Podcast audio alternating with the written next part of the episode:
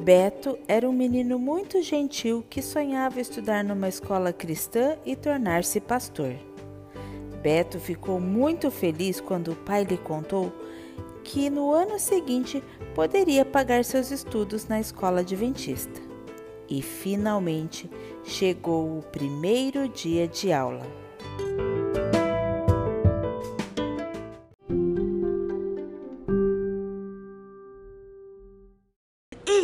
Ei, Beto, se você quiser fazer parte da nossa turma, vai ter que dividir seu lanche conosco. Isso não é problema. Vocês são quatro, comigo cinco. Que sorte a minha! Eu trouxe exatamente cinco biscoitos, um para cada um. Eu fico feliz em poder compartilhar meu lanche, pois quero ser mais semelhante a Jesus. A partir dali, Beto começou a dividir seu lanche todos os dias. Ele pensava que tinha um grupo de amigos. Mas no primeiro trabalho que a professora pediu para realizarem em grupo, Beto foi deixado de lado ele ficava sozinho e sentia indiferença dos seus colegas, mesmo quando fazia elogios. Ah, como ser semelhante a Jesus com tanta indiferença? No dia seguinte, a professora entregou os resultados dos trabalhos para a classe. Oba, tirei a melhor nota. Ei, Maurício, por que você está triste? Porque sempre fui eu que tirei a nota mais alta aqui. Tudo dá errado comigo. Antes era a indiferença dos colegas, agora o ciúme do Maurício. Que posso fazer para ser mais semelhante a Jesus?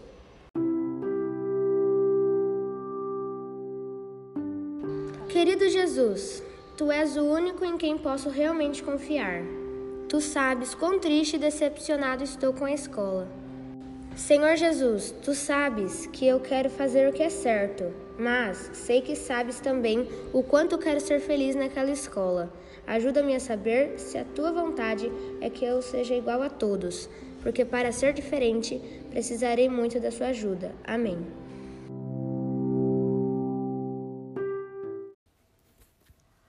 A aula do dia seguinte começou com uma linda história. A professora colocou coroas na cabeça de alguns alunos e pediu para que cada um olhasse a coroa do colega. Mas logo, logo começaram as reclamações. Ô professora, por que a minha coroa tem menos estrelas do que as dos meus colegas? Eu gostei mais da coroa do Gustavo. Ela parece ma maior que a minha. Mas a coroa do Lucas parece mais verdadeira que a nossa. Por que as minhas estrelas não brilham tanto quanto a do Felipe? Eu preferi a coroa do Felipe. Essa é muito pequena. A professora ouviu todos aqueles lamentos, pediu as coroas de volta e ajudou os alunos a se acalmarem. A partir daí, ela começou a ler um livro chamado Vida e Ensinos, da escritora Ellen White.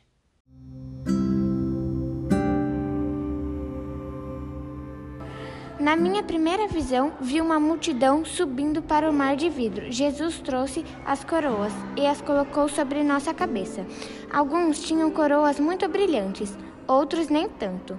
Algumas coroas pareciam repletas de estrelas, ao passo que as outras tinham poucas. Todos estavam perfeitamente satisfeitos com sua coroa. Quem pode me explicar o que Ellen White quis dizer? Acho que devemos amar nossos semelhantes, que são diferentes de nós.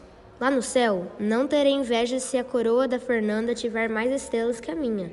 Não ficarei triste se a coroa do Rodrigo for cravejada de diamantes. Não, todos estaremos plenamente satisfeitos com a nossa coroa dada por Jesus. Quem concorda com a explicação de Beto? Creio que todos aprendemos também uma lição importante, a lição do amor. Devemos amar a todos, sem olhar a quem. Só assim poderemos ser mais semelhantes a Jesus.